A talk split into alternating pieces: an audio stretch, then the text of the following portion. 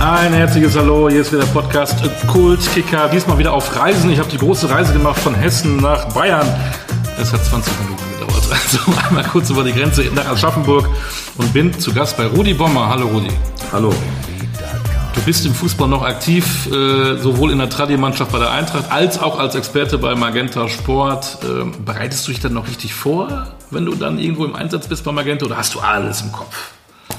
Im Gegensatz beim, zum Fußball bereite ich mich beim Magenta vor. Ja, das ist korrekt. Beim Fußball nicht mehr. Ich trainiere nicht mehr, ich laufe nicht mehr. Das mache ich aus dem Stand, die Tradi-Spiele, das ist klar. Aber beim Magenta, du wirst ja auch immer gebrieft, du kriegst immer Anrufe. Ähm, was die Themen dann so ein Stück weit betreffen, dann eben am Wochenende, entweder Freitag, Samstag, Sonntag Spiele dann auch, wo ich eingesetzt werde. Und dann, äh, ja, dann muss ich mich dann auch schon mal einlesen, weil du weißt ja selber, die Spieler wechseln dann schon mal, gerade Anfang der Saison. Ja. Und da musst du dann schon mal gucken, wer wo bei was für einem Club ist. Wie ist denn die Qualität der dritten Liga in Deutschland? Die ist sehr gut. Also ich glaube auch, äh, also ich, ich nehme das einfach mal so, dass das schon die beste dritte Liga der Welt ist, weil das ist nah an der zweiten Liga. Äh, man sieht, dass die Aufsteiger ja dann auch letztendlich in der zweiten Liga auch immer ganz gut, ganz gut dabei sind und nicht gleich immer ab, abdriften. Ähm, äh, ich, ich sage auch von der Technik her und vor allen Dingen auch vom Tempo her ist es sehr hoch wenn wir kurz dabei bleiben, äh, ich sage immer so eine Schweineliga, weil da im Prinzip alle irgendwie auf- und absteigen können. Das ist ja Wahnsinn, schon seit Jahren immer sehr, sehr ausgeglichen. Hast du so Favoriten, die dann äh, aufsteigen können? Ja, natürlich, aber das macht ja die Liga so interessant, dass du denkst immer, gerade wenn du mal im Mittelfeld bist, du bist im ruhigen Gefilde. Ja? Du kannst da mal ein bisschen ruhiger arbeiten, so in der Richtung. Ja? Aber das kannst du nicht, weil zwei Spieltage, wenn du in Sand setzt, bist du auf einmal am Abstiegsplatz. Ja? Oder du bist ganz unten, was Bayern München ja schon mal passiert ist, in dem Jahr, wo sie Erster geworden sind, äh, dass sie im März noch fast im Abstiegskampf waren. Und auf einmal marschieren die und sind Erster geworden in, in der dritten Liga. Das äh, kann alles passieren. Dieses Jahr finde ich es hochinteressant, weil es sind viele Mannschaften, die letztendlich aufsteigen wollen, vielleicht auch müssen wieder, wie Dresden, Ingolstadt, die sich sofort wieder gemeldet haben. Aue ist wieder dabei, aber auch 60 hat äh, angemeldet, sie wollen dieses Jahr hochgehen. Ja, und das ist natürlich auch immer so eine Bürde. Wenn du das im Vorfeld dann schon mal so preisgibst, dann wirst du auch dann gleich vom ersten Tag daran gemessen. Ja, und insbesondere die Trainer. Das wird hochspannend. Auch Dresden ziehe ich den Hut davor, weil Dresden einen Trainer verpflichtet hat, der ja schon mal eine Verfehlung hatte. Und wenn du gleich am Anfang die Spiele in Sand setzt, bin ich mal gespannt, ob man das dann wieder aufs Brot geschmiert bekommt, obwohl du deine Strafe abgesessen hast. Und das, das ist für mich schon spannend. Welche Mannschaften haben da ähm, bessere Chancen, die über spielerische Elemente kommen oder mehr über die Körperlichkeit, über die Kompaktheit in so einer dritten Liga? Du musst beides haben. Wenn man einfach Magdeburg gesehen hat in der alten Saison, wie die vom Power her da waren, wie die aber auch von der Technik, ja, auch vom System. Die Außen sind immer wieder in die Nahtstellen gerutscht. Du, du musstest immer, du konntest immer super durchspielen durch die, durch die Viererkette. Und äh, du wusstest nie beim, der, der, Gegner wusste nie, wo muss ich denn jetzt decken, innen, außen. Ja? Und die haben sehr flexibel gespielt. Also die haben das, die haben das verdient gehabt, wirklich hochzugehen. Ja? Und man sieht ja jetzt die Spiele, die sie auch in der Zweitliga machen, die, die sind richtig gut. Ja? Wie hat es denn bei dir eigentlich angefangen? Du bist in Aschaffenburg, ähm, die Viktoria, bleib mal gut bei dem Verein. Da warten wir auch nochmal drauf, dass es mal wieder ein bisschen höher kommt. Das ist auch schon lange, lange, lange her. Ähm, ja. Aber du bist in Aschaffenburg groß geworden. Wie bist du zum Fußball gekommen? Ja, äh, zum Fußball bin ich, bin ich eigentlich gekommen durch, durch meine Eltern, durch meinen Vater insbesondere, weil meine Mutter hat Handball gespielt, mein Vater hat geboxt. Ähm, der war zweimal zweiter deutscher Meister in seiner, in seiner Klasse, hat in der Nationalmannschaft geboxt. Also, äh, Aber nicht zu Hause? Nee, nee, nicht zu, nein, nicht zu Hause. Ich habe das Training auch absolviert. Ich durfte nur nicht in den Ring, weil er gesagt hat, Boxen ist nichts, du kannst alles machen. Nur nicht in Ring und Boxen. Das Training ist perfekt, das habe ich auch gemacht. Ähm, und er hat gesagt, du kannst alles machen, Leichtathletik, Fußball spielen. Und so bin ich dann auch zum Fußball gekommen. Er hat selber auch mal gespielt in Schweinfurt dann, in der Zeit, wo er dann auch da in der Nähe geboxt hatte. Und äh, ja, er hat mich dann auch gefördert. Er hat mich dann von hier aus immer wieder gefahren und dann auch die drei Jahre, wo ich dann in Offenbach war, nach Offenbach gefahren von hier aus. Mhm. Ich habe hier meine Lehre ja noch absolviert Und er hat mich abends dann vom Geschäft aus abgefahren, nach Frankfurt gefahren und abends immer nach Hause gekommen. Also das war, ich habe meinem Vater da schon sehr viel zu verdanken. Du warst aber nicht bei Victoria am Anfang, sondern tatsächlich gibt es hier auch in Aschaffenburg ein TSV 1860. Genau, es gibt ein TSV 1860 und da habe ich auch angefangen, meine Schuhe zu schnüren. Das ist gar nicht jetzt, wo ich jetzt wohne, gar nicht so weit weg. Ja. Äh, da kann ich fast hinschauen. Ähm, äh, da bin ich groß geworden mit Felix Mackert, weil ich bin mit Felix hier groß geworden in der Parallelstraße und wir durften dann auch mal in der Nationalmannschaft zusammen, zusammen spielen. Das war schon auch, ich denke, für uns beide auch ein gutes Erlebnis, beide Aschaffenburger. Ja, und äh, ich durfte zwar nicht immer bei Felix früher als Kind mitspielen, weil er war ja drei Jahre älter und das macht sich dann auch schon mal bemerkbar. Der kleine Rudi musste zu Hause bleiben. Der Rudi musste dann schon mal weg und dann, dann mit der Zeit ging es, wie er gesehen hat, er kann vielleicht doch was. Ja. Hast du da schon, ähm, gab es da Positionen, die du hinterher ausgeübt hast, defensives Mittelfeld, oder warst du, an, weil du auch nicht unbedingt der Kleinste bist, einer, der im Sturm war, oder hast du hinten alles weggeräumt? Oder? Nee, nee, ich habe ja immer eigentlich vorne gespielt. Ich habe immer halb rechts gespielt. Äh, ich war immer offensiv ausgerichtet, also ich sage jetzt mal immer in meinem Fußball ersten Leben, weil ich habe ja mit 30 dann das erste Mal aufgehört zu spielen. Ja. Aber da war ich immer, weil ich sehr schnell war auch und äh, ich war immer offensiv. Bin aber dann mit 34 ja dann wieder zur Eintracht in meinem zweiten Fußballerleben. Kommen wir gleich noch zu, genau genau. Ja, ja, und äh, da habe ich mich dann etwas weiter äh, zurückfallen lassen auf die Sechs. Da ist das vielleicht noch mehr bekannt dann hier in dem Raum, dass ich halt mehr defensiver gespielt habe als offensiv. Aber mein erstes Leben, so bin ich auch Nationalspieler geworden oder Olympiamannschaft, mhm. ähm, das war offensiv wenn man dann in so einem kleineren Verein äh, performt, dann kommt natürlich ein größerer wie Victoria dann hin und sagt, ähm, Rudi, du musst zu uns kommen. Oder wie war das? Genau, genau so war es. Mhm. Genau so war es. Und äh, hier in Aschaffenburg sind ja auch etliche äh, Spieler rausgekommen, die Bundesliga gespielt haben. Ja, mit mir hat dann auch noch hier der Peter Löhr gespielt, der wohnt schräg hier gegen, gegenüber. Äh, es war auch ein Aschaffenburger, sechs Jahre mit mir in Düsseldorf gespielt. Und hier kommen ja wie Bayer jetzt zum Beispiel auch, oder Schäfer, war auch Nationalspieler, der jetzt in Wolfsburg äh, Sportdirektor, ist, genau. Sportdirektor genau. ist. Die kommen aus Aschaffenburg. Also hier ist es ein ganz gutes Pflaster von der Ausbildung. Boden, ja, ja, ja. Absolut, absolut. Es waren jetzt nicht nur die alleine, Westermann kam auch, also es, es gibt eine äh, eine gute Anzahl, die hier in dem Raum groß geworden sind und die was geworden sind.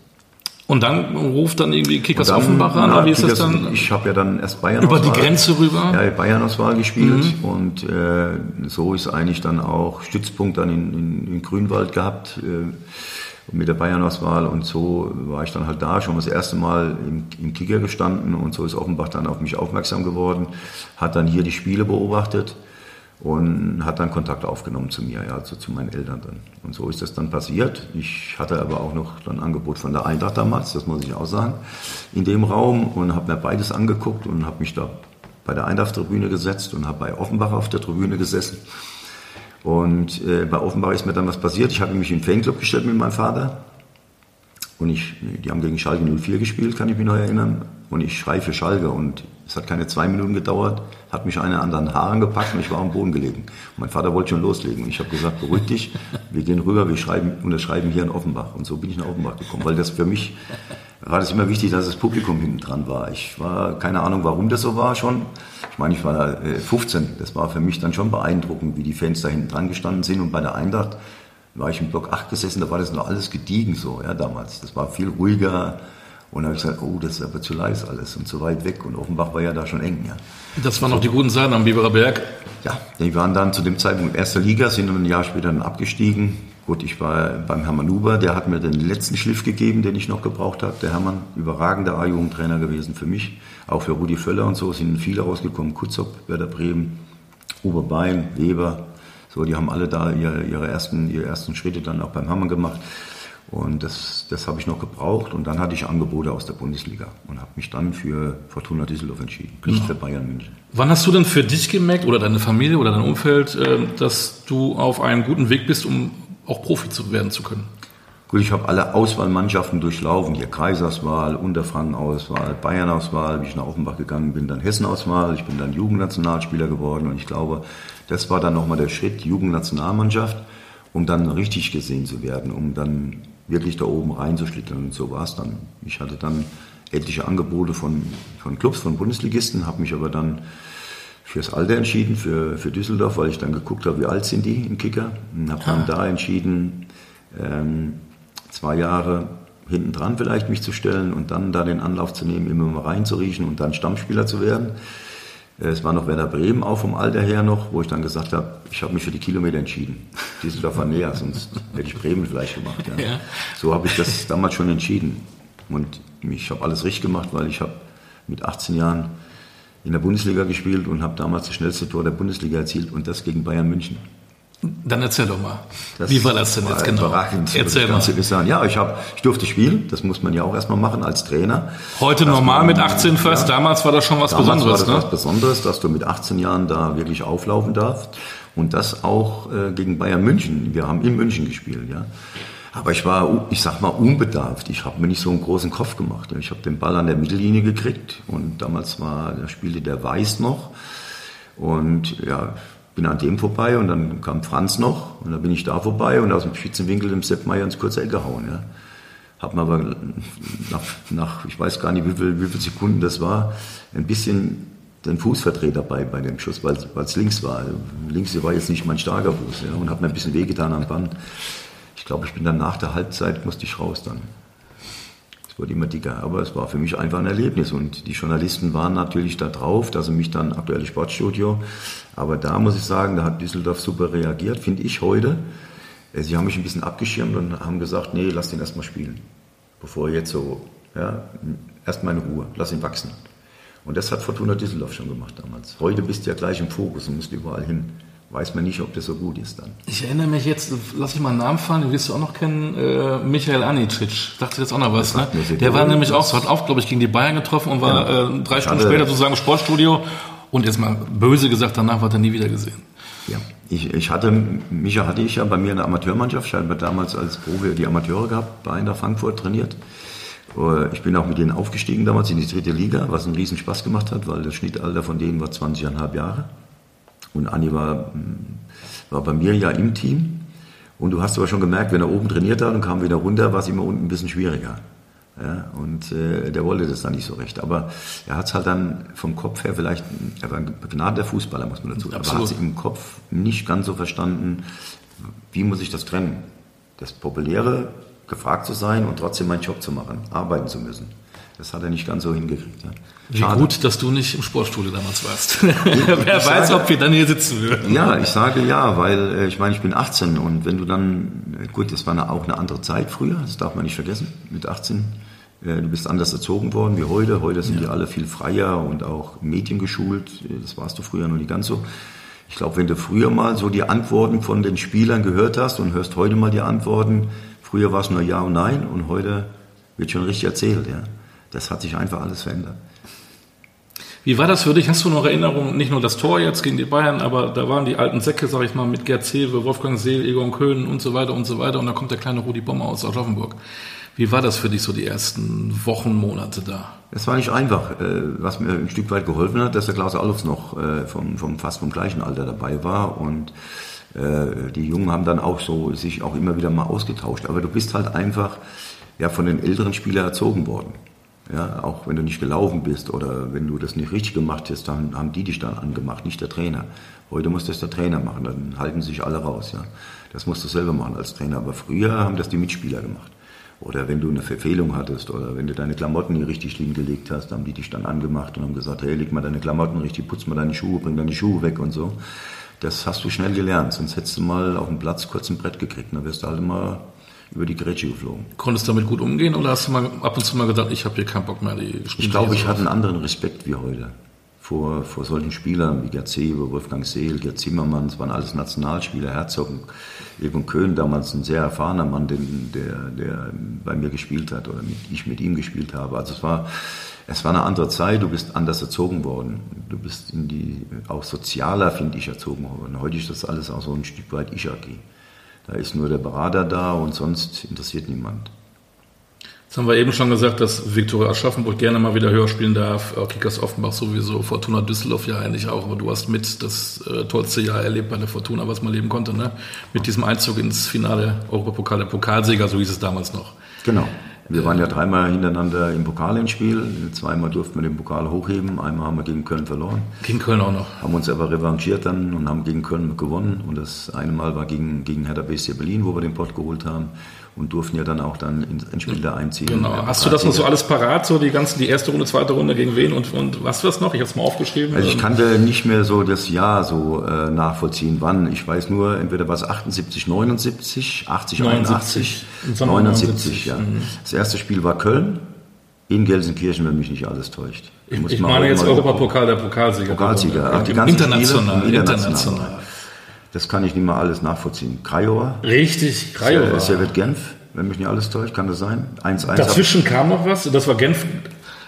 Habe ich gibt's ja nicht, gibt's ja, das Tor gemacht? Glückwunsch nochmal, ja. weil es gibt ja nicht mal diese, diese Auswärtstorregelung. Genau. Ihr habt 1-1 gespielt, auswärts in Genf. Ganz genau. Hinspiel 0-0 und genau. dank Rudi Bommer. Ja. Aber zwischen Krajowa und Genf gab es noch ein Spiel. Ein 0-2 und ein 3-0. Jetzt bist du dran. Ich bin dran. FC Aberdeen. Oh ja, doch, ja. ja äh, die waren damals noch gut? Ganz, absolut. Das war, ja. Ne? Ähm, in Schottland redet man gute, immer von Glasgow und Glasgow ja. und damals war FC Aberdeen ja. tatsächlich noch ähm, sehr erfolgreich. Ja. War nicht auch Ferguson auch Trainer? Der, kann, die Man United-Legende war, glaube ich, vor Aberdeen. Aberdeen war richtig gut. Und nach Genf, vorm Finale, das, das, bist du äh, in die Tschechoslowakei gefahren zu Barnik Ostrau. Ostrau, ganz genau. Da gab es ein, ein 1 zu 2 und ein 3 zu 1. Ja. Gibt es also eigentlich immer spannend. Ja, das waren, da, da gibt es, bin ich ganz ehrlich, vielleicht kann man sich das heute alles besser merken, aber da gibt es Lücken bei mir. Ich habe das nie so sagen wir, genießen können, weil das alles so kurz, so schnelllebig war. Ja. Du hast Bundesliga gespielt, dann hast du manchmal noch Pokal dazwischen gehabt, Europapokal und Bundesliga. Also du konntest die Spiele, wenn du da gewonnen hast, ging es direkt wieder weiter. Du bist freitags wieder ins Trainingslager, samstags wieder gespielt, so war das ja.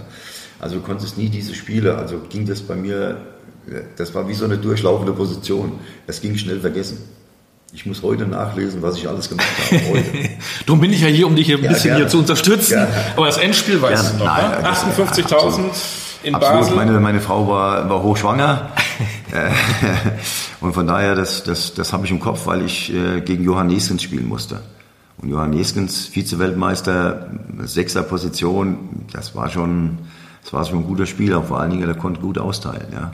Und ich war 21, war ein junger Spieler, wo dann gegen ihn gespielt hat. Und ich glaube, das habe ich ganz gut gemacht damals gegen Barcelona. Ja.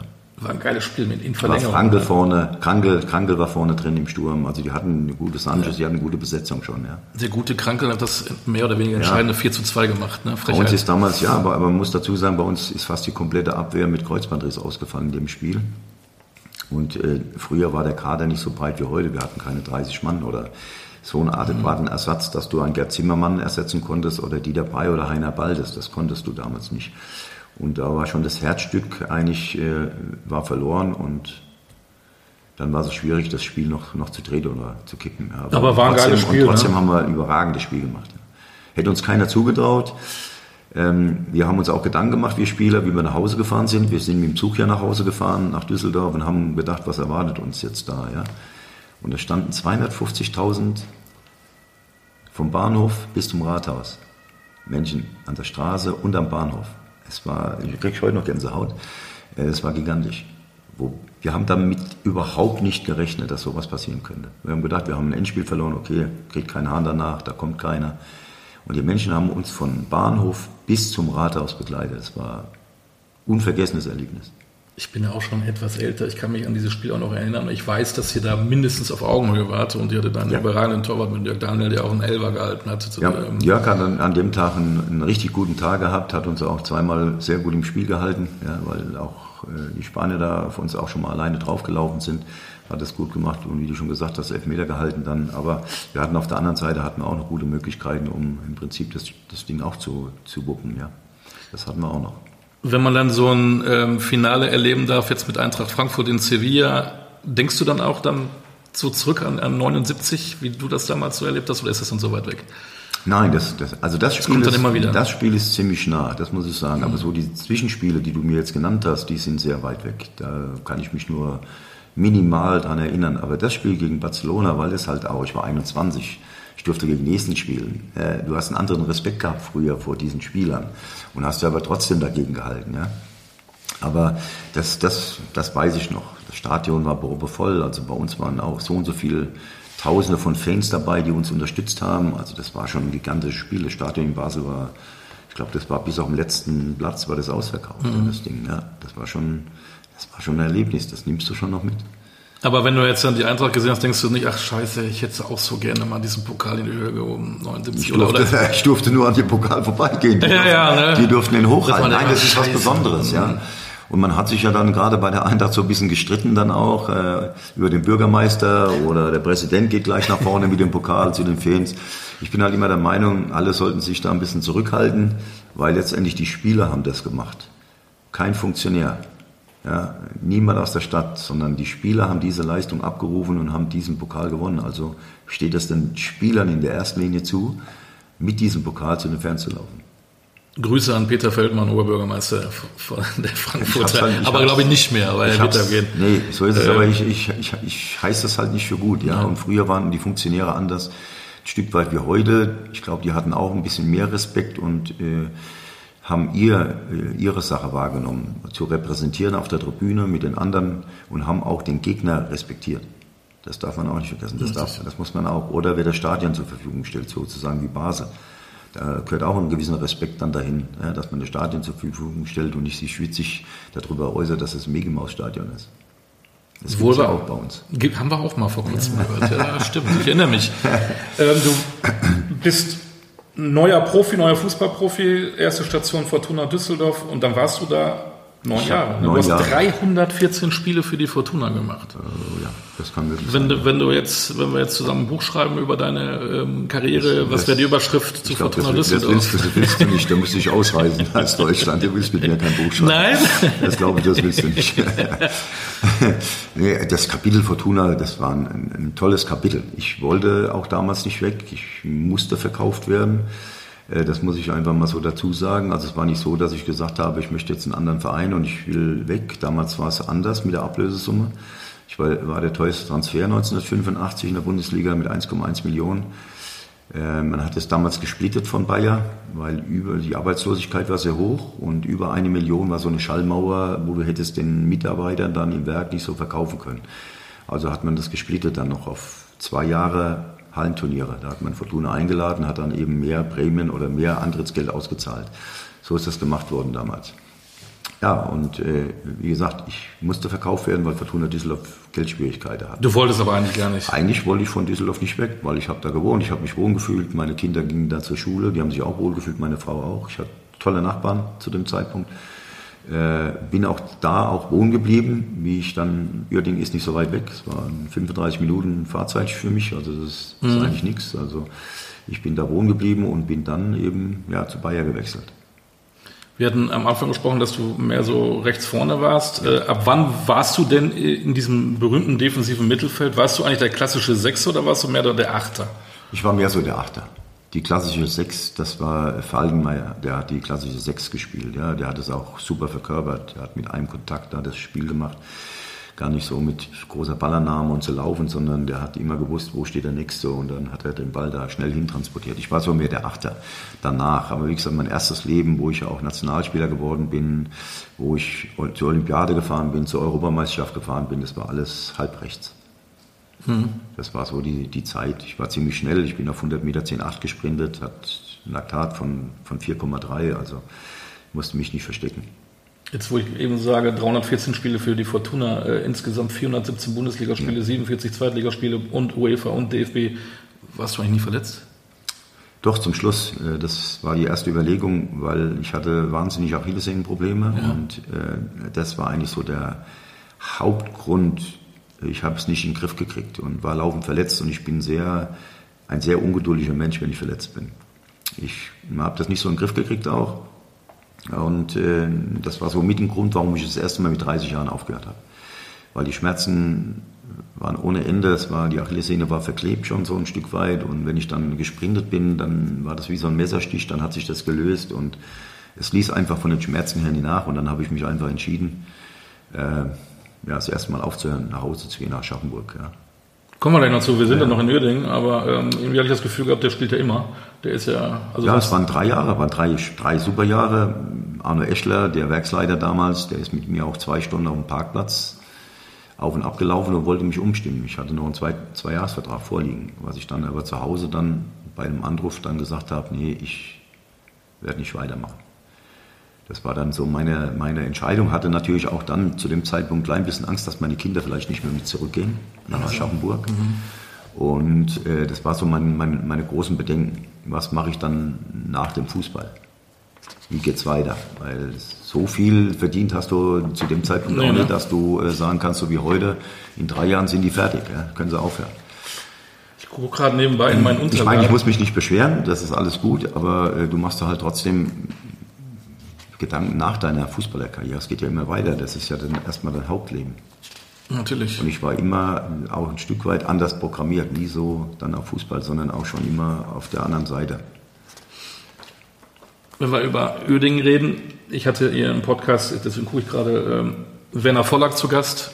Den hattest du ja hinten ja, die Kiste, ja. Ne, der ähm, El Milagro hat es ein Buch auch rausgegeben, äh, ja. spannend immer, immer, zu lesen. Und da haben wir natürlich auch über die Zeit in Uerdingen. Ich war wieder bei einem Verein, der, der ja jetzt im Nirvana versungen ist. Das ist ja noch nicht mal Regionalliga mehr, das ist jetzt Oberliga. Also schwierig für mich dann mal eine Zeit lang zu sagen, wo haben sie denn, wenn ich gefragt worden bin von Kindern, wo haben sie denn mal gespielt? Ja, das ist ja. Ja, bei Bayer Uerdingen. Oh, wo, wo, wo, haben die denn gespielt? Ja, wo waren die denn eigentlich? Ne? Fortuna ne? Düsseldorf war ja auch mal so der gleiche Weg, Oberliga und so. Und dann Stimmt. hat gesagt, Fortuna Düsseldorf und dann haben die auch gefragt, wie, wo spielen die denn? Ja, und äh, auch selbst einer Frankfurt war dann mal zwei Liga. Ja. Also äh, ich, bin jetzt, traurig, ich ja? bin jetzt schon mal froh, dass die Eintracht wirklich ganz oben spielt. Dann kann ich wirklich mit ruhigem Gewissen sagen, ich habe da auch mal gespielt. und so ist es. Und äh, Fortuna mausert sich ja mittlerweile auch richtig gut. Ja, vielleicht schaffen sie ja dieses Jahr hochzugehen. Ja, dann hast du schon mal den zweiten Club. Aber äh, bei Bayer ist meine Hoffnung, bei Bayer Oerding ist meine Hoffnung total. G0. Ja, absolut. Ich glaube auch nicht, dass sie nochmal hochkommen.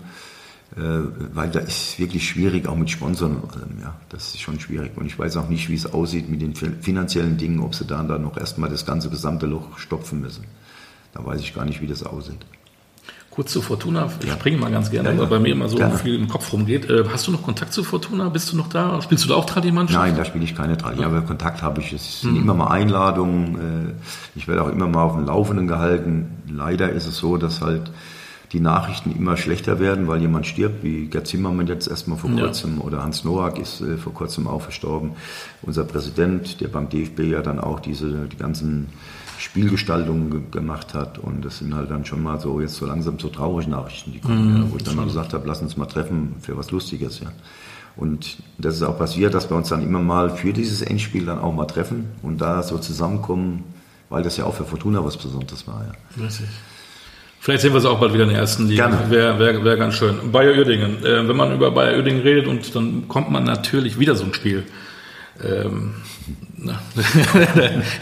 da kann ich mich noch gut dran erinnern. Ja, ja, tatsächlich. Da kann ich mich gut erinnern. Aber wir fangen mal an. Ähm, jetzt will ich nicht wieder wissen, welche Runde. Ne? Das ist, ich meine ja kein Quiz, aber es gibt ja erst dieses Spiel in Dresden. Genau. Dresden damals Ostdeutschland. Ja. Ähm, hast du da noch Erinnerungen, jetzt gar nicht so fußballerisch, sondern auch dieses Drumherum, dieses gesellschaftliche? Ja. Du, du, fährst in die DDR. Ja. Was hast du da noch für Eindrücke?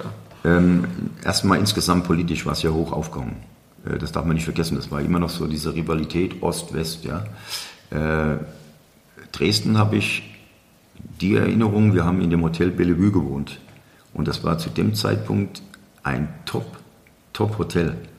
Da haben wir selbst, ich glaube, wir haben, ich weiß gar nicht, wo wir gespielt haben, Oktober oder so, kann das sein? Kann gut sein, ja. Äh, da hat es dann, da hat Kirschen gegeben, Erdbeeren, was wir bei uns auf der Seite noch nicht mal so richtig hatten, sage ich jetzt mal, zu dem Zeitpunkt im Winter. Ja. Heute gibt es das ja alles schon, aber zu dem Zeitpunkt damals gab es das dann auch. Das war so die Erinnerung. Und uns hat ein, ein Ober gesagt, wir sollen die Sitzung am besten draußen halten. Das ist alles verwandt. Also hat Kali Feldkamp einen Spaziergang beantragt mit uns und wir sind unter die Brücke gegangen, haben unter der Brücke in der Nähe von dem Bellevue Hotel haben wir die Sitzung gehalten für das Europapokalspiel. Und das ist ja schon was Außergewöhnliches, dass du das Hotel verlässt und machst eine Sitzung unter der Brücke. Das ist schon was Außergewöhnliches. So, und äh, man muss dazu sagen, Dresden war schon eine gute Mannschaft. Äh, da, war schon, da war schon viel los. Ich ich kann mich nur an die Zuhörer verändern, die waren sehr euphorisch, die standen super hinter der Mannschaft und wir haben da 2-0 verloren. Und das war schon eine bittere Pille, weil so schlecht waren wir eigentlich nicht. Ja. Aber wir sind als, als Verlierer vom Platz und mussten nach Hause fahren. Und das war natürlich auch wiederum ich sage jetzt einfach mal politisch schon. Klassenfeind und ich weiß nicht was. Das war schon wieder so aufgehangen, mhm. ja, Ost-West, das ist ja immer ganz schnell gewesen dann auch. Ja, und dann kam eben das Rückspiel dann. Das Rückspiel äh, lief ja auch nicht so günstig erstmal. Am Anfang nicht günstig. Wir waren in der Halbzeit 3-1 zurück und da habe ich eine wahnsinnige Erinnerung an dieses Spiel. Das Stadion war proppevoll. Und vor der Halbzeit verließen die, die Leute das Stadion und gingen raus. Das Stadion war nur noch, nur noch halb voll.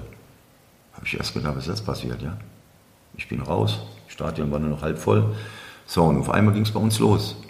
Wir haben in der Kabine, Kali hat, hat gesagt zu uns, Schadensbegrenzung. Wir gucken, dass wir jetzt den Laden dicht machen. Und wir haben aber gesagt, nichts, wir gehen einfach vorne drauf. Der Friedhelm Funkel war früher schon so ein kleiner Fuchs. Der kannte dann auch schon so richtig die Spieler im Osten, wo der dann gesagt hat, lass uns auf den Torhüter draufgehen. Wir gucken mal, was da passiert. Und das haben wir auch getan, dass der so ein bisschen Respekt kriegt und Angst kriegt dann auch bei uns im Stadion und dann bei jedem Eckball, was wir hatten, das haben wir so ein bisschen provoziert, die Eckbälle und Freistöße, sind wir auf den Torhüter gesprungen. Gar nicht so nach dem Ball geguckt, sondern wir haben den Torhüter immer mit ins Tor genommen. Und der hat sich leider an der Schulter verletzt und musste raus. Und der zweite Torhüter war aber nicht mehr so gut. Das war wie so ein Nachwuchs. Und das war so ein ne? Nachwuchstorwart. Der hatte, glaube ich, dann nur noch ein Spiel irgendwie gemacht. Ja, den haben sie gespielt. Aussortiert, habe ich auch mit dem Werner Vollack lange ja, darüber geredet. Äh, ja. Wie gesagt, und das war so ein, so ein Wendepunkt dann in diesem Spiel. Da war fast jeder, jeder Schuss war drin. Und, und man merkt auf einmal auf dem Platz, wie der Stadion sich fühlt. Wenn das Stadion immer mehr wird, dass das auseinanderbricht, haben die Leute dann unten auf der Aschenbahn teilweise gestanden, weil die das oben nicht mal äh, halten konnten. Also es war, es war gigantisch. Ich weiß gar nicht, wo die Leute überall her, die, die haben Radio gehört, das Spiel wurde im Radio übertragen und dann sind die wieder zurückgefahren. Und noch mehr Menschen dazu. Und dann nur nach dem Schlusspfiff, das, das glaubt man nicht, was da alles, was da alles los war. Du kamst gar nicht in die Kabine, die haben dich alle geblockt. Du kamst nicht in die Kabine. Das sind halt so Sachen, die du schon mitnimmst. Und dann, was du gesagt hast, Ost und West ist wieder hochgekommen, weil der Liebmann ist abgehauen. Und Frank Liebmann, Und genau. uns ist vorgeworfen worden bei Bayer, wir hätten das alles arrangiert und deswegen haben die so verloren. Äh, wir wussten aber nichts davon. Der ist irgendwann Wochen später in Nürnberg bei seiner Cousine oder Cousin aufgetaucht, ja. Ist abgehauen.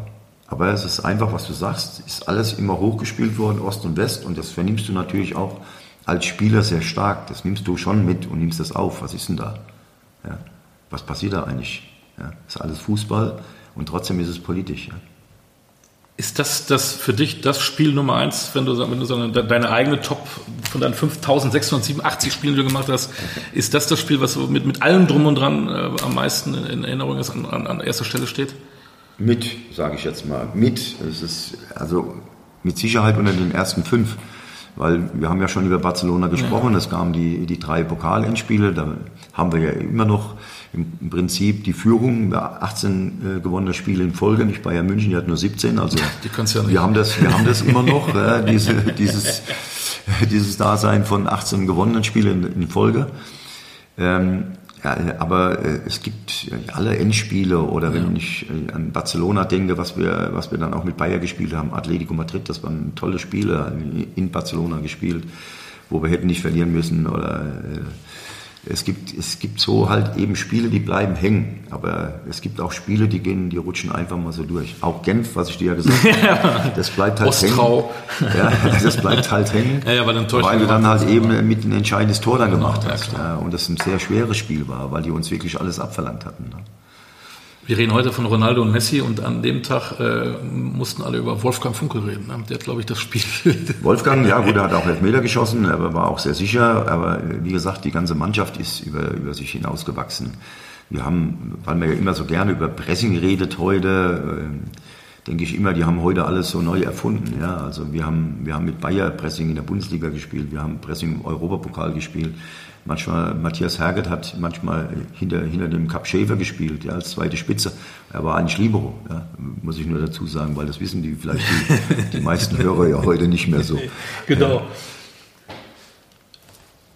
Und ähm, die Zeit in Uerdingen hat dich auch so entwickelt, dass du auch eingeladen wurdest für die Nationalmannschaft, äh, für, für das olympische Turnier in Seoul. Das war ja auch 88.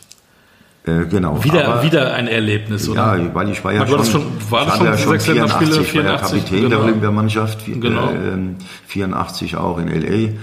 Äh, und äh, es war ja damals schwierig, äh, wir mussten ja erklären, warum wir zur Olympiade fahren, 84, weil das war ja, die, die, da kommen die Profis, die Geld verdienen, Richtig, das geht doch nicht. das war ja. Zeit, genau. Äh, das war verpönt eigentlich so ein Stück weit und äh, äh, ich sage jetzt einfach mal, es, es, gab ja mehr ältere Spieler dann auch noch im Team, wie, Frank Mill, ich, Christian Schreier, wir haben das natürlich dann auch von nach vorne hin verkauft in den Pressekonferenzen oder warum wir das machen wollten, solche Spiele. Es sind ja auch äh, äh, Bundesligaspiele dann auch abgesagt worden oder Zweitligaspiele auch abgesagt worden, wie ich dann noch beim zweiten Mal bei der Olympiade war. Also man hat es dann schon so vernommen, dass die Profis auch spielen dürfen, weil selbst die Handballer haben ja gutes Geld verdient. Das darf man nicht vergessen.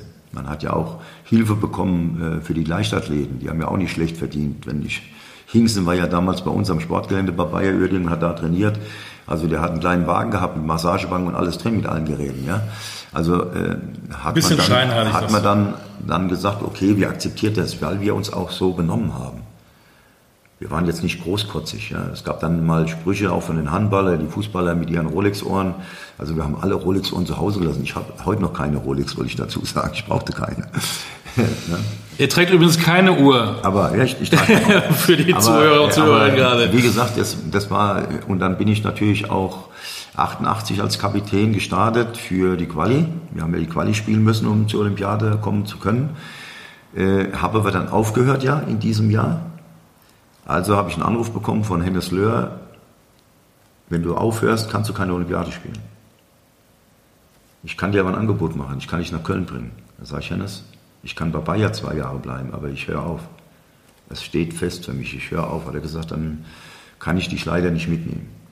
Habe ich gesagt, okay, dann muss ich drauf verzichten, ist halt so. Aschaffenburg ist dann noch zu dem Zeitpunkt aufgestiegen in die zweite Liga, muss ich dazu sagen, also hat, hat es trotzdem nicht gemacht. So, und auf einmal, ein Tag vor dem Abflug, abends, um 18 Uhr kam ein Anruf bei mir zu Hause. Ich stehe am Wickeltisch, meine Frau daneben. Ich nehme den Hörer ab. Dennis Löhr am Telefon. Er ist am Telefon und sagt, wir haben einige Probleme mit der Mannschaft, können alle nicht mitfahren, wir brauchen dich, du musst mitfahren. Ich sage, Dennis, du hast mir vor ein paar Wochen gesagt, ich darf nicht. Doch, ich, wir haben darüber gesprochen, du kannst mitfahren. Aber ich gesagt, du, das muss ich mit meiner Frau erst besprechen.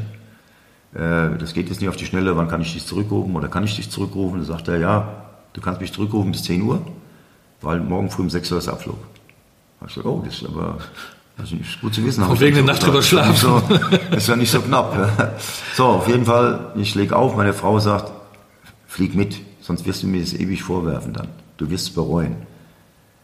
Also sie hat mich also auch da so ein bisschen hinbewegt, wie dann auch das Thema bei Eintracht Frankfurt, das hat sie auch gebaut. Also habe ich Hennes angerufen um 10 habe gesagt, Hennes, ich bin morgen früh um 6 Uhr am Flughafen. Hat er gesagt, super. So super für mich war das nicht, die Olympiade, weil ich kam dann darüber an und dann hat man mich informiert bei der Bildzeitung. Der Franz hätte sich dann im Deutschen Haus geäußert, äh, ein Spieler aus der zweiten Liga wird nicht spielen bei der Olympiade. Okay. Oh, ist ein Kartenhaus für mich zusammengestürzt. Warum bin ich da? Ja. So, nach, nach circa 14 Tagen oder ja, so in der Richtung drei Wochen, wie wir da waren, hat Otto Rehagel Sauer und Oliver Reck abgezogen. Und da wollte ich mitfliegen. Aber Eilers, das war der Justiziar, der vorher schon bei der Olympiade, Europameisterschaften so dabei war, auch bei der Olympiade, hat mich dann umgestimmt zu bleiben. So, ich habe dann zwei, dreimal versucht mit dem Hennes, weil wir ja doch nicht so dann so überragend gespielt hatten, dann auch das eine oder andere Spiel gesprochen. habe gesagt, Hennes wird jetzt langsam Zeit. Ich bin, äh, ich bin da, ja. so gesagt. Ja. Also ich wollte mich einfach bemerkbar machen. Ja, ja, okay. So, war nicht passiert und hat mir dann im Endspiel fünf Minuten gegeben. Und hat mir dann im Bus auf, zurück im Hotel gesagt, jetzt hast du ja deine Medaille. Dann habe ich gesagt, wenn es das war, okay. Habe ich dann gesagt, so sind wir auseinandergegangen. Das ist ja eigentlich eine spannende Geschichte, aber dann irgendwie auch nicht, ja. so schön, ne? Ja, so ist es. So, so, das war meine, meine Erfahrung mit meiner Bronzemedaille. Aber gerade nichtsdestotrotz hast du eine Aber die Olympiade selbst insgesamt, das ist ein tolles Erlebnis. Gibt es gar nichts, würde ich jedem empfehlen. Es ist was anderes wie eine Europameisterschaft. Es ist ganz was anderes. Du kommst mit allen Sportlern äh, aus jeder Sparte, kommst du in der Mensa ins Gespräch, kommst zusammen, äh, kannst Stars mit kennenlernen noch. Äh, das ist was ganz anderes, was, was Tolles, was du, was du mitnehmen solltest, wenn du das spielen darfst. Deswegen war es dann doch gut, dass du mitgefahren bist, um diese Erfahrung zu machen. Nein, absolut. Es gibt immer was Negatives im Fußball, es gibt aber auch immer viele positive Dinge. Mhm. Ja, und ich habe immer das Positive, sonst wäre ich nicht geblieben, sonst wäre ich mit nach Hause geflogen. Richtig. Mit den Bremern, ja. Und wo ist die Bronzemedaille? Ich sehe sie hier Die, gar die nicht. habe hab ich irgendwo da drin. Mir Kartoffelkeller. Im, im Büro. Nein, nein, nein. Das ist, so, so ist es nicht. So schlimm war es jetzt auch nicht. Ja. Nur man will doch als Sportler, wenn man irgendwo hinfährt, will man doch spielen. Das ist doch äh, für mich die Grundvoraussetzung, sonst muss ich nirgendwo hinfahren. Ich will spielen, wenn ich dabei bin. Ich bin ein sehr ungeduldiger Mensch. Ich, wenn ich meine Leistung bringe, will ich da sein. Ja, wenn ich es nicht mehr bringe, das erkenne ich sehr wohl und sehr, sehr gut und schnell, dann gehe ich raus, so wie ich das das erste Mal gemacht habe. Dann höre ich in der Bundesliga auf und gehe dann erst wieder rein, wenn es wieder gut ist. So hast du es gemacht, du bist wiedergekommen mit deiner Bronzemedaille und hast dann bei ähm, Viktoria Aschaffenburg gespielt wieder. Ja. Zurück zu den Wurzeln. Genau. Das war für dich eigentlich ein Ausklingen der Karriere. Genau, es war schon abtrainieren. Meine Frau und ich, wir haben in Aschaffenburg ein Geschäft aufge aufgemacht und das hatten wir 15 Jahre, ähm, wo ich mich dann auch damit sehr, sehr eingebracht habe, engagiert habe äh, im, im, im Geschäft und äh, wie gesagt, eigentlich schon auslaufen lassen. Und es kam ein Anruf dann von Fortuna Düsseldorf, die mich gerne nochmal verpflichten wollten. Und dann habe ich gesagt, ich möchte mir, das war zweite Liga, ich möchte mir gerne erst ein Spiel anschauen, ich möchte gucken, wie das Niveau ist. Wo habt ihr euer nächstes Spiel? Das war in Mannheim. Also bin ich nach Mannheim gefahren, habe mir ein Spiel angeguckt. Da hat Steppi sieben Plätze hinter uns gesessen und hat mich und meine Frau von hinten so beobachtet, wie wir uns und was wir sagen und wie wir es machen, so in der Richtung. Er hat mich aber in Aschaffenburg auch des Öfteren spielen sehen. Er saß oft in Aschaffenburg auf der Bühne. So. Horst Köppel war Trainer bei, bei äh, Fortuna Düsseldorf. Wir hatten nur ganz kurz gesprochen. Der hat ein bisschen Stress gehabt, weil das Spiel nicht so gut gelaufen ist. Und dann kam Topmüller und hat gesagt, was ich da mache. Dann habe ich gesagt, du, Fortuna will mich nochmal verpflichten. Die haben, weißt du ja, die haben Probleme. Da sagt er, brauchst du nicht hingehen, kommst du zu mir. Kannst zu mir kommen. Hier hast du meine Nummer, ruf mich an. Und Steppi hat es sehr geschickt gemacht. Steppi stand mit meiner Frau im VIP-Raum ganz hinten und hat mit meiner Frau gesprochen, Telefonnummern ausgetauscht und hat gesagt, die hat ihm die Geschichte dann genauso erzählt, Düsseldorf, und hat dann gesagt, der braucht nicht dahin, der soll morgen früh bei mir ins Training kommen. Sie mir war nichts gesagt, unterwegs im Auto von Mannheim nach Aschaffenburg sagt sie mir, du Steppi hat gesagt, sollst morgen früh ins Training. Ich sagte, du spinnst. Hey, ich bin 34, was soll ich dann, das erste Liga. Die waren, die waren Vize, Vizemeister. Genau. Sag ich, ey, da- die sind bestückt mit Nationalspielern und allem. Was soll ich mit 34? Ich blamier, ich blamier mich doch nicht mehr, habe ich so gesagt. Doch, du sollst vorbeikommen. Also, ich bin nicht gefahren. Sie hat mir zwar die Tasche zum Frühstück hingestellt, ich bin nicht gefahren. Steppi war ein Frühaufsteher. Und meine Frau musste ja auch immer morgens dann in die Firma. Steppi immer angerufen bei meiner Frau. Die Tasche, die Tasche stand immer beim Frühstück da. Das ging so bestimmt drei Tage. So, und dann habe ich gesagt, okay, lasst mir jetzt alle mal eine Ruhe, ich fahre da runter. Ich bin runtergefahren, habe angeklopft, habe ich, hier bin ich oder so wie in seiner Manier, oh, bist du da, kannst du da reingehen, dein Spiel ist schon fertig. Habe ich gesagt, Moment, Moment, ich will acht Tage trainieren, ich will das schauen, wie ich da bin. Äh, blamieren tue ich mich nicht, weil da fahre ich wieder nach Hause. Und nach acht Tagen habe ich angeklopft und habe gesagt, soweit, du kannst, wenn du willst, ein Jahr machen. Ich habe von meiner Frau ein Jahr genehmigt bekommen. Es wurden dann fünf, ne? Es wurden fünf Jahre, genau, aus dem einen Jahr. Zählen kannst du auch nicht. Es war nur erstmal mit meiner Frau ein Jahr genehmigt. So. Und äh, sie hat dann immer gesagt, okay, ein Jahr können wir weiter verlängern. Und so ist das dann entstanden, fünf Jahre. Und es war, es waren fünf Jahre eine tolle Zeit. Es war genau das Jahr, ich habe extra eben tolle nachgeguckt, äh, nach äh, diesem Rostock-Debakel. Ja, ne? genau. Äh, Da brauchten sie ja frisches Blut. Ja, gut, äh, äh, Möller ist ja dann im, im Prinzip ja, äh, hat den Verein verlassen, Eintracht Frankfurt. Ich weiß gar nicht, ist er damals direkt nach Italien oder ist er nach Dortmund, weiß ich gar nicht mehr. Also er ist, er ist weg. Und äh, da ich ja bei Aschaffenburg noch Kinder in Spitzen gespielt habe, hat er gesagt, äh, das geht noch auf der halbrechten Position. Ich bin aber dann so im Laufe der Jahre, im ersten Jahr habe ich das auch noch so gespielt, offensiv, und bin aber dann auch zurück. Dann so ein bisschen mehr auf die Acht, weil Falke hat ja die Sechs gespielt dann. Ja. Uwe Rahn war ja, mit dem habe ich Olympiade, Nationalmannschaft gespielt, Uli Stein, Nationalmannschaft, Uwe Bein, äh, Olympiade. Der war ja damals jetzt nicht ganz so, wie es dann war, den Stellenwert bei Eintracht Frankfurt. Da war der Uwe noch ein bisschen ruhiger von seiner Art Aber die. Okochas und die Boas liefen Ja, auch schon rum, ne? Äh, ja, das war einer mit der besten Stürmer, mit denen ich spielen durfte. War, war vorne der, ich, ich sage mir der Dicke dazu. Der Dicke. weil er, weil Er war schon kompakt, der der Jeboa, war, ne? Jeboa war kompakt. Ja, der war, war schwer an den Ball zu kommen. Gut, ich habe in der Nationalmannschaft mit Rummenigge gespielt, ich habe mit Klaus Allofs gespielt, ja, ich habe mit Völler in der, in der Nationalmannschaft gespielt. Das waren schon gigantische Stürmer, das waren schon richtig gute Vollblutstürmer. Und Toni natürlich auch, der hat einen ausgeprägten linken Schuss gehabt. Ja. Und dann mit der Zeit kam ja Cece. Und Cece hat ja dann vor mir gespielt.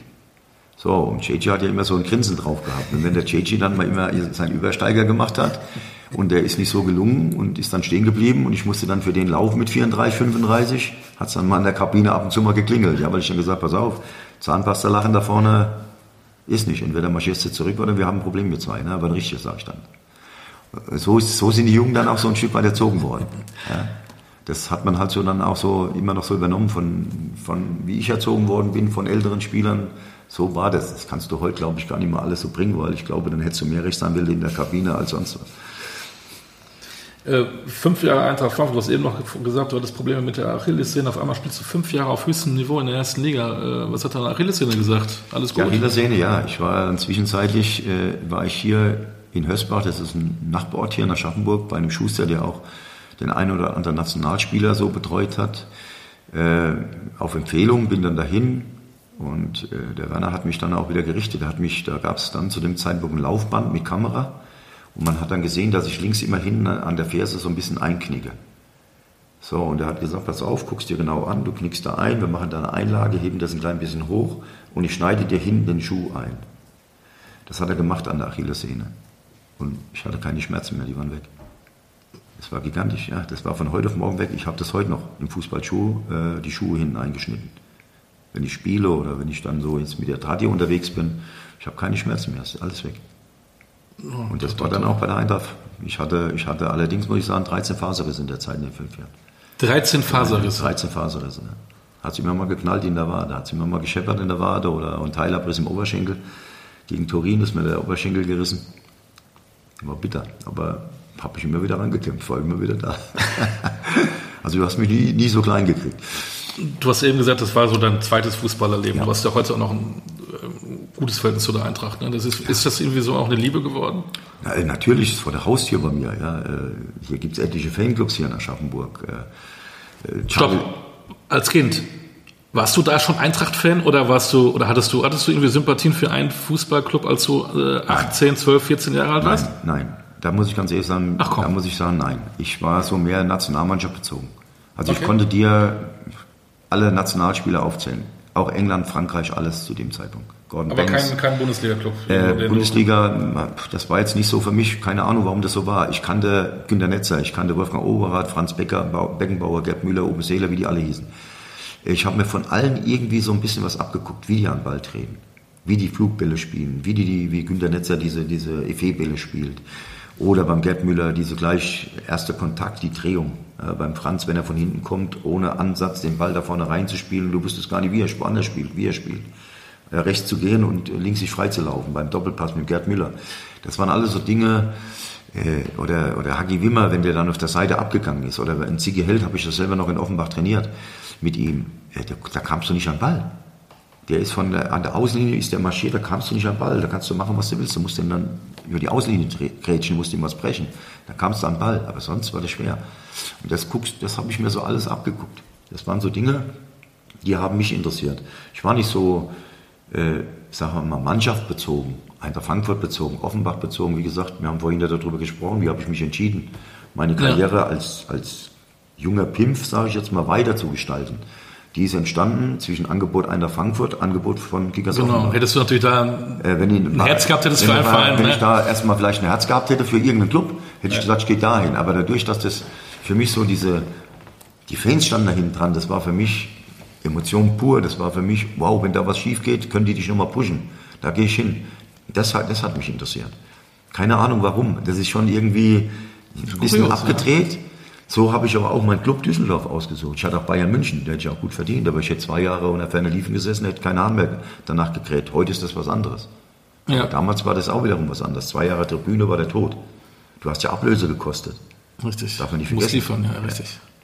Also du musstest liefern und du warst, du hast jetzt leistungsbezogene Verträge. Also du hast nicht alles gekriegt. Du musstest 34 Spiele machen, um auf 100 Prozent zu kommen bei deinem Gehalt war alles anders. Ja, und heute werden ja. Spieler, die auf der Tribüne beim FC Bayern sitzen, mit Kusshandeln genommen und bekommen immer noch genau einen hochdatierten Vertrag ganz, irgendwo ganz anders. Ne? Und das war halt nicht so. Aber äh, wie gesagt, es war eine andere Zeit. Es war eine sehr schöne Zeit.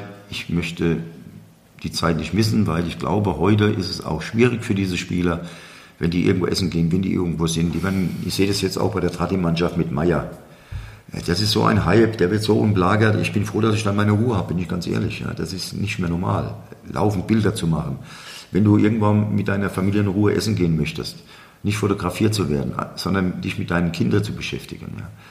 Ich hatte eine Geschichte mit meiner Tochter. Ich habe hier die Europameisterschaft gemacht für, für eine Zeitschrift hier. Und ich werde abgelichtet und habe es nicht gemerkt mit meiner Tochter. Ich hatte einen Stalker bei meiner Tochter. Hm. Und der, der, richtig unangenehm war. Ich habe das Haus dann ein Stückchen weiter oben verkauft und habe hier ein neues gebaut. Mit einer Mauer drumherum, mit allem abgesichert hier. Nur aufgrund dessen. Mhm. Weil die Angst war zu groß. Bei mir hat Polizei übernachtet. Mhm. Wenn die Mädels von Duisburg dann, weil ich habe in Duisburg ja als Trainer gearbeitet, dann mal nach Hause fahren wollten zu dem Zeitpunkt. Ja, so, ist dieses Haus hier jetzt entstanden, das neue. Mhm. Ja, und das war, das war unangenehm. Und das, äh, ich bin immer froh, wenn ich, ich habe immer meine Kinder aus allem raushalten können. Das war der einzige Zeitpunkt, wo ich einmal nicht aufgepasst habe. Und dann passiert dann sowas. Und das ist für mich dann auch unangenehm. Das ist auch, glaube ich, für die heutigen Spieler unangenehm. Und ich glaube auch für die, für die Familie, für die Kinder. Du willst doch mal in Ruhe irgendwo essen gehen. Ja, ich meine, das sind alles erwachsene Leute. Die trinken auch mal ein Bier, die trinken auch mal ein Glas Wein. Wo ist das Problem? Warum sollen die das nicht dürfen? Deswegen liefern die trotzdem ihre Leistung oder bringen die ihre Leistung. Ne? Und das finde ich halt ein Stück weit schade, dass es so in so eine Richtung geht, wo man äh, dann laufen, das aufs Brot geschmiert, ihr verdient genug, bringt eure Leistung, aber ihr dürft nicht leben. Ja. Das ist schade. Aber gut, das ist halt so vielleicht. Neue Zeit. Sehr schade. Ähm, hattest du dann in deiner langen Zeit auch mal kuriose Angebote gehabt? Hattest du Angebote aus dem Ausland? Wärst du vielleicht irgendwo mal gerne hingegangen, wo du hinterher sagst, ach jetzt, schade, also, dass ich nicht gemacht habe? Heute rede ich manchmal, gerade hier draußen am, am, Tisch mit meiner Frau drüber. Ich hatte mit 21 hatte ich ein Angebot von FC Sevilla. Und der Manager und der Präsident war in Düsseldorf. Die hatten mich kontaktiert und ich war beim Spiel weiß aber nicht mehr, gegen, gegen wen wir gespielt hatten. Äh, meine Frau saß mit denen zu Hause im Wohnzimmer und hat mit denen verhandelt. So, hat mit denen gesprochen, hat dann immer mit Düsseldorf telefoniert, mit dem Manager, mit dem Fassbender, damals zu der Zeit noch. Und dann, sie ist immer hinterhergegangen, es ging um die Ablösesumme. So, und ich war aber trotzdem immer am Hadern, weil mein Sohn war gerade ein Jahr alt. Spanien, wir sind immer in Urlaub gefahren, wir mussten immer alles mitnehmen in Urlaub nach Spanien, Wipgläschen, Hipgläschen, die Pembers und alles, das gab es halt nicht, nicht, ganz so da drüben. Ja. Ärzte habe ich immer ein bisschen Respekt gehabt, wusste ich nicht genau, wie alles, wie alles so funktioniert. Es gab nicht so wie heute die Kids googeln mhm. und ich kann alles abrufen, was mhm. da so alles ist, wie die Stadt ist und was weiß ich. Gab es zu dem Zeitpunkt halt noch nicht so. Und äh, habe auch immer so ein bisschen gezögert, aber die Ablöse wurde dann immer von Düsseldorfer Seite so hochgetrieben, dass sie dann gesagt haben, nee, das zahlen wir jetzt nicht mehr. Die lag dann über, über 1,5 Millionen und das wollten die dann nicht zahlen. Das ist heute, das ist heute nicht ne? da lacht man drüber. Aber es war halt früher viel Geld. Taschengeld Das war viel Geld früher. Mhm. So, aber die wollten das nicht zahlen. So, und dann ist der Transfer gescheitert. Und ich hatte auch dann nochmal, ein Jahr später hatte ich, ist Lecce aufgestiegen in Italien Lecce nochmal ein Angebot, wo ich dann gesagt habe, nee, da, da habe ich dann von mir aus gesagt, nee, da gehe ich nicht hin. Aber heute, wenn ich dann ab und zu mit meiner Frau da draußen sitze und rede dann mal so über die ganze Sache, ich glaube, heute bereue ich es ein Stück weit, nicht gegangen zu sein. Aber es war auch so, dass zu dem Zeitpunkt, wo, wo das so spruchreif war bei mir, ich war gerade B-Nationalspieler, wollte in die A-Nationalmannschaft, es hieß dann immer, Ausland bist du außen vor. Dann kommst du nicht mehr ganz so dahin. Und das war nicht so mein Anspruch. Ich wollte da rein, ich wollte da hoch, ich wollte Nationalspieler werden. Und früher musstest du, nicht so wie heute, wenn du zwei gute Spiele machst, du hast ja schon drei Länderspiele. Mhm. Früher musstest du drei Jahre an einem guten Level spielen, ne? bis du mal ein Länderspiel machen durftest. Ich kam von Düsseldorf, nicht von Bayern München, mhm. nicht von Gladbach und nicht von Stuttgart, nicht von Köln. Ich kam von Düsseldorf, von einem kleinen Club sozusagen in der Bundesliga. Und ich war froh, mal ein Länderspiel machen zu dürfen. Ich war froh, dass ich zur Europameisterschaft mitgenommen werden durfte oder mitgenommen werde, äh, nach Frankreich damals. Ja. Das war nicht mehr so wie heute, dass du, wenn du einigermaßen jung bist und ein, ein gutes Bundesligaspiel machst oder zwei, dass du dann schon ein Länderspiel bekommst. Das alles hat sich alles ein Stück weit verändert. Definitiv. Aber deine Liebe zur Eintracht nicht, also das Nein. haben wir eben noch unterbrochen, da bin ich ja ich ein bisschen gesprungen. Also äh, fünf Jahre Eintracht und du bist nur mit Herzblut dabei, bist bei der Tradi-Mannschaft. Ähm Charlie Körbel ist mein Freund. Äh, wir haben ich sage jetzt mal, gefühlte tausend Jahre gegeneinander gespielt. Darüber hinaus war ich Co-Trainer bei ihm, in der, bei der ersten Mannschaft war in der Frankfurt. Ja. Das verbindet. Charlie hat mich dann auch nach drei Eich geholt. Was Trainer warst, wo ich genau, dann in, in als. Trainer in der Hessenliga, gab, wo ich dann am Anfang gesagt habe, wie mich angerufen, bist du bekloppt, ich will nicht in die Oberliga. Und er hat einfach nicht locker gelassen, hat mich dann, dann mit dem Hans Nolde bekannt gemacht und wir haben dann Philosophie darüber gesprochen und ich habe dann gesagt, okay, äh, dann, dann bleibe ich hier, ich muss nicht mehr umziehen. Meine Familie hat auch nicht mehr so großen Bock, dann laufen die Stadt zu wechseln, sie will mal sesshaft werden. Wir ziehen das Projekt Hessen 3 Eich hoch und so ist das passiert. Ist doch schön. Ja, Kooperation auch wiederum, weil du mich ja gefragt hast, Eintracht Frankfurt, liebe Kooperation mit Eintracht Frankfurt. Jetzt hat Eintracht Frankfurt Hessen 3 Eicher übernommen. Richtig. Mit der, mit der U23 sozusagen. Ja. Stadion Kölner Eintracht ist ein Top-Stadion. Sie haben ja jetzt schon mal gespielt, haben 5-0 gewonnen jetzt auch. Erstes Spiel zwar knapp verloren, aber das zweite 1-0 verloren, 5-0 gewonnen. Also ich bin gespannt, wie sie sich entwickeln da. Aber das Stadion schon alleine gibt sehr viel her. Aber jetzt, wo ich dich habe, müssen wir natürlich auch über die erste Mannschaft reden. Du hast es sicherlich auch verfolgt. Ähm, schwierig ist immer auch den Erfolg zu halten. Die Erwartungen werden immer höher. Ich finde, dass wir einen ganz guten Kader haben. Was glaubst du denn, was mit der Eintracht in diesem, dieser Saison passieren kann? Sowohl national als auch international. Also erstmal international haben sie ja jetzt letztes Jahr bewiesen, dass es, dass sie spielen können. Warum auch immer das international so besser, viel besser läuft als, als national in der Bundesliga, ja. Äh, Das, das kann ich nicht beurteilen. Da bin ich, bin ich so weit weg. Das müssten die verantwortlichen Trainer und Manager beantworten letztendlich. Ähm, nur für mich geht es halt nicht, dass du halt die Bundesliga nicht richtig bespielst, wirst Elfter und äh, international machst du den Hype sozusagen, ja, und reißt alles zusammen, gewinnst das Endspiel, holst den Pott äh, und setzt alles auf eine Karte finanziell. Es hätte ja in Das die Hose hätte- gehen können, wenn. Absolut, Es davon war ja wirklich ich-. A, Kevin Trapp 118. ist es. Minute, B, wenn Genau. Boré das dann nicht trifft. Genau. Wer weiß, wie es dann ausgegangen Genau so ist es. Und das sind halt so für mich dann die Sachen, wo ich dann die Überlegungen anstelle. Ja. Äh, Man muss darüber reden. Das werden die mit Sicherheit auch machen. Ja. Äh, Was ist denn passiert in der laufenden Saison Bundes- Bundesliga, um so abzustürzen? Und warum geht's international? Wollen die Spieler nur international spielen, dass sie gesehen werden, um wieder einen größeren Vertrag zu kriegen, um zu einem anderen Club, äh, sage ich mal, Real Madrid, Barcelona oder wie auch immer zu gehen, Juventus Turin? Äh, was ist es letztendlich? Aber das musst du rausfinden in den Gesprächen. Was passiert da? Ich würde, ich würde auch die Berater holen, ist mir egal, was sie denken. Ich würde die an den Tisch setzen und sagen, hey Junge, du hast mir den geholt. Wir haben den gut bezahlt, wir haben den dahin gebracht vom, vom Level her, dass er vielleicht irgendwo anders gehen kann. Aber warum hat er in der Bundesliga seine Leistung nicht gebracht? Was ist los? Ja, das sind für mich so, weil man darf nicht vergessen, wenn du den Pott nicht holst, hast du ein finanzielles Loch die nächsten fünf Jahre. Richtig. Und das ist gewaltig. So hast du die nächsten fünf Jahre ausgesorgt, im Groben, sage ich jetzt mal. Ist noch nicht 100 Prozent, aber im Groben. Ja. Du musst trotzdem darüber reden. Die alte Saison ist übertüncht durch den Pokal, der ist klasse, weil du hast, ich sage jetzt einfach mal, international alles gespielt. Du bist überall mit Eintracht Frankfurt im, mit dem Namen überall vorne dran.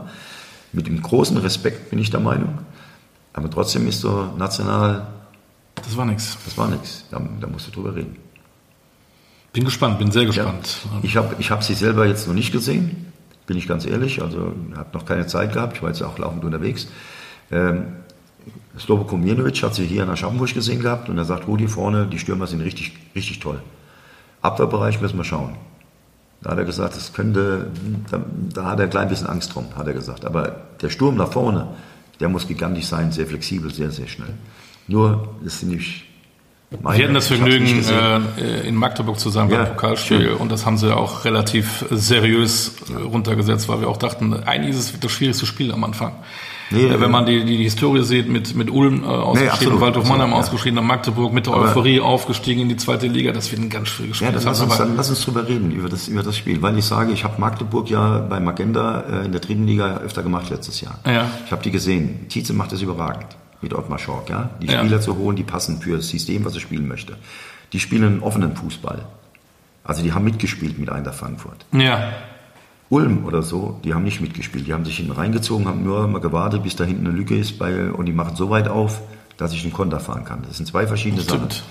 Äh, Von daher, ich habe selber mit Cottbus nur 1-0 im Pokal in, in, in Magdeburg äh, damals gewonnen. Zweite Liga war, waren wir beide.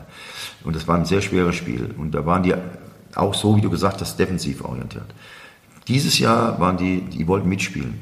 Die wollen offensiv spielen. Die wollen sich nicht hinten reinstellen. Und es kommt natürlich einem Bundesligisten auch gerade ein der Frankfurt, weil Ja, die nach vorne hin kam das auch zugute, ja. Und du darfst nicht vergessen, die haben auch einen Elfmeter verschossen. Ja, wenn der reingeht, dann 1 -1, brennt die Hütte vielleicht wieder dann. Ne? Das sind alles so Sachen. Nur, Kleinigkeiten teilweise. Das sind Kleinigkeiten. Nur, wie gesagt, ich hatte trotzdem keine Angst dieses Jahr in, in Magdeburg. Ich glaube, ein anderes Los hätte ich mehr Bauchschmerzen gehabt, weil die Fußball spielen wollten, weil die mitspielen wollten mit Eintracht Frankfurt. Ja, und das kommt Eintracht zugute. Richtig. Weil es gibt da immer wieder Lücken und, und Sachen, wo sie durchkommen. Das sieht man ja auch in der Bundesliga. Ja. auch in der letzten Saison gegen, gegen Bayern, Leipzig, Dortmund sehen sie gut aus und gegen, gegen Bochum, äh, Augsburg ja, sieht es dann es weniger ist nicht einfach, aus. Ne? eine Mannschaft so bespielen zu müssen, die sich hinten am 16er formiert. Ja? Genau. Das ist nicht einfach. Ich hatte mal eine Situation, Duisburg, erste Liga, ich bin ja mit denen aufgestiegen, musste nach München und nach 20 Minuten fliegt mir Idrisso vom Platz. Oliver Kahn schickt, schickt den runter.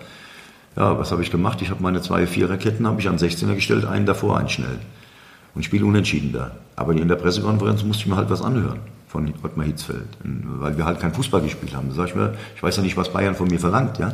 Erstmal habe ich die Kohle nicht, zweitens habe ich das Material da nicht und drittens habe ich mit zehn Mann gespielt. Ja, also muss ich mir als Trainer was einfallen lassen. Richtig. In den Möglichkeiten, die ich besitze als Trainer mit meiner Mannschaft. Und das habe ich gemacht, nichts anderes. Und wenn ihr es nicht könnt, gegen so eine massive Abwehr zu bespielen und kein Tor zu schießen, seid ihr selber schuld. Kann ich nichts dazu. Müsst ihr euch an die eigene Nase fahren. Das war die Pressekonferenz. so sieht's aus. Zum Schluss, du ja, hast am Ende die Acht gespielt, haben wir ja eben festgestellt. Ja. Wer ist für dich denn die beste Acht im, im europäischen Fußball oder wenn du es nicht so siehst, im deutschen Fußball? Es gibt, es gibt viele. Hasebe hat ja auch mal im Mittelfeld gespielt, der das ganz ruhig gespielt hat, so auch dazwischen. Aber wir dürfen nicht zu viel Eintracht Frankfurt machen, aber ich finde auch, was Chiprizot da teilweise gespielt, gespielt ja. hat, schon richtig gut, auch international. Hat ja, sich sehr auch, entwickelt. Ja, absolut. Goretzka ist, glaube ich, auch eine Acht, ne? Ja, so in der Richtung. Ja, der geht zwar auch oft mit vorne rein, ne, ist immer präsent. Der verkörpert das für mich sehr gut auch, stimmt. Ja, aber wie gesagt, ich habe ja Eintracht Frankfurt äh, öfter gesehen und vor der Tür, auch wenn wir Eintracht Frankfurt nicht so oft machen dürfen äh, war das halt so, wie der, wie der das noch so verkörpert hat, so, weil er das so mit einer wahnsinnigen Ruhe gespielt hat, ja, ohne Hektik. War das schon so der Fädenzieher für mich da hier bei uns. Aber wie gesagt, es gibt Goretzka, ich meine, wenn man auf der 6 Kimmich sucht, äh, der spielt es überragend für mich. Der hat es ja auch schon mal weiter vorne verkörpert, weil der kann ein Spiel lesen. Der weiß schon, wenn er den Ball annimmt, wo, spielt, wo steht der nächste Spieler, der kann der mit einem Kontakt schon dahin transportieren. Das sind so für mich richtig, richtig gute Spitzenspieler, mhm. die das schon vorher wissen, wo sie, wenn der Ball schon unterwegs ist noch oder vorher abspielt, wo der, wo der Ball hin muss, dann letztendlich, wo, wo mein Mitspieler steht. Nicht erst bei der Ballannahme erstmal gucken, wo steht denn überhaupt einer, sondern der weiß das vorher schon, wo die stehen. Und das macht Spitzenfußball aus für mich. Dich sieht man wieder im Spitzenfußball der dritten Liga. Genau. Demnächst äh, in Halle. Ja. Und die ganze Saison begleitest du das. Genau. Ist es schwierig, wenn du erste Liga gewohnt bist, dann in der dritten Liga an der Seite zu stehen?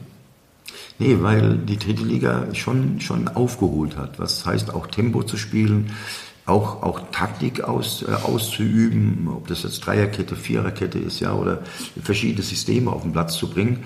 Äh, das ist schon interessant, das zu sehen. Aber es ist nicht so, dass das so klafft. Also du kannst schon einen auch aus der dritten Liga in die erste Liga holen. Äh, ich glaube, das, äh, das ist kein großes Risiko. Das Problem ist vielleicht heute, du hast vielleicht heute nicht mehr so diese Geduld, einen Spieler dann so ein bisschen aufbauen zu können, weil du doch als Trainer sehr unter Druck stehst, weil wenn du zwei Spiele verlierst, bist du ja schon unter Druck, bist du schon im Fokus, was, was in eine schlechte Richtung gehen könnte. Also hast du heute nicht so äh, das, das Trainerdasein, wo du Spieler so richtig aufbauen kannst, dass die dann irgendwann kommen. Und die Spieler sind auch nicht mehr so geduldig. Wenn die dann da sind, wollen die gleich, sonst wollen sie wieder wegwandern. Die Geduld haben die Spieler auch nicht mehr, weil die Berater dann letztendlich hinten dran hängen und sagen, warum spielt der Spieler nicht? Da müssen wir den ja schon zum nächsten Verein transferieren, obwohl er gerade gekommen ist. Diese Geschichten gibt es natürlich auch. Heute im Kultkicker-Podcast mit Rudi Bommer haben wir über seine Spielerkarriere geredet. Irgendwann treffen wir uns, reden wir über deine Trainerkarriere. Oh. Kann da denn noch was kommen eigentlich? Na, Wärst du bereit oder nein. sagst du, nö? Nein. Ja, Weil Felix Magath, der ja. drei Straßen weitergelebt hat, ja. war letztes Jahr noch mal ein bisschen muss, aktiv. Da muss das Angebot schon gut sein, sage ich jetzt mal. Es muss mich persönlich interessieren. Äh, es muss ein Stück weit Gefahr mit dabei haben, weil es muss für mich prickelnd sein.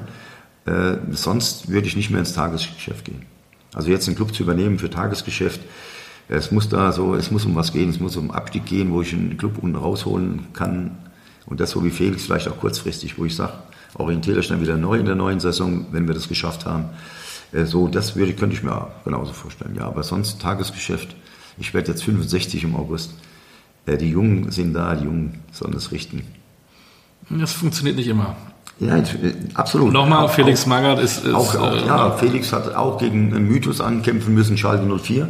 Das wollte er mit Sicherheit bereinigen, weil das war so die negative Ja. Schiene von Felix und hat es geschafft. Es war kein, un, keine ungefährliche Situation für Felix. Wenn er es nicht schafft, ist er in der gleichen Schiene wieder drin. Ne? Aber er hat es geschafft und das, das ist das Prickeln, was wir brauchen. Äh, Ich kann ohne Prickeln, ich habe immer gesagt, du kriegst mich nicht halber, du, kannst, du kriegst mich nur ganz, wenn du mich verpflichtest. Ich kann nicht halber kommen. Wenn, du, wenn ich komme, komme ich ganz und dann brauche ich dieses Prickeln. Ich brauche eine Zielsetzung. Ich will aufsteigen oder ich will unten die Mannschaft rausholen. Oder äh, wir als Spieler genauso. Ich möchte eine Zielsetzung, ich möchte deutscher Meister werden. Ob ich das dann letztendlich schaffe, ist eine andere Frage. Aber ich brauche diese Zielsetzung. Wie wäre es denn mit Viktoria Aschaffenburg in den Profifußball zurückzukommen? Dafür ist der Jochen Seitz zuständig. Der aktuelle Trainer von Viktoria Aschaffenburg. Rudi, danke für deine Zeit, danke für die Einladung, bei dir zu Hause zu sein. Gerne. Ähm, hat super Spaß gemacht. Wir haben noch viele, viele Sachen, die wir hätten noch besprechen können, aber das machen wir vielleicht in Teil 2 irgendwann mal. Gerne. Wichtig ist, bleib gesund. Dankeschön. Danke für deine Zeit. Das war der Kultpicker Podcast. Wir hören uns wieder in 14 Tagen, gibt es die neue Ausgabe. Alles Gute.